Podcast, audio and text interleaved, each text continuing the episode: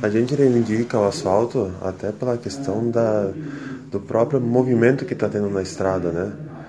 É, ela está servindo muito por uma via de desafogar a 453. Qualquer acidente que acontece na 453, o pessoal está usando essa via como escape. E outra também é porque estão sendo agora dois novos loteamentos nessa estrada. Já tem 55 a 60 famílias que ocupam essa estrada todos os dias.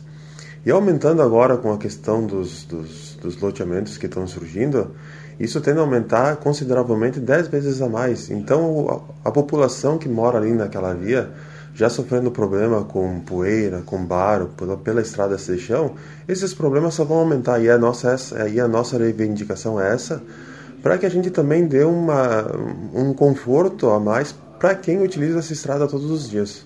E qual a distância? É, gira na faixa de 3 pontos 3 a 3 km. Assim, a gente está tá aberto a ouvir todas as opiniões, né?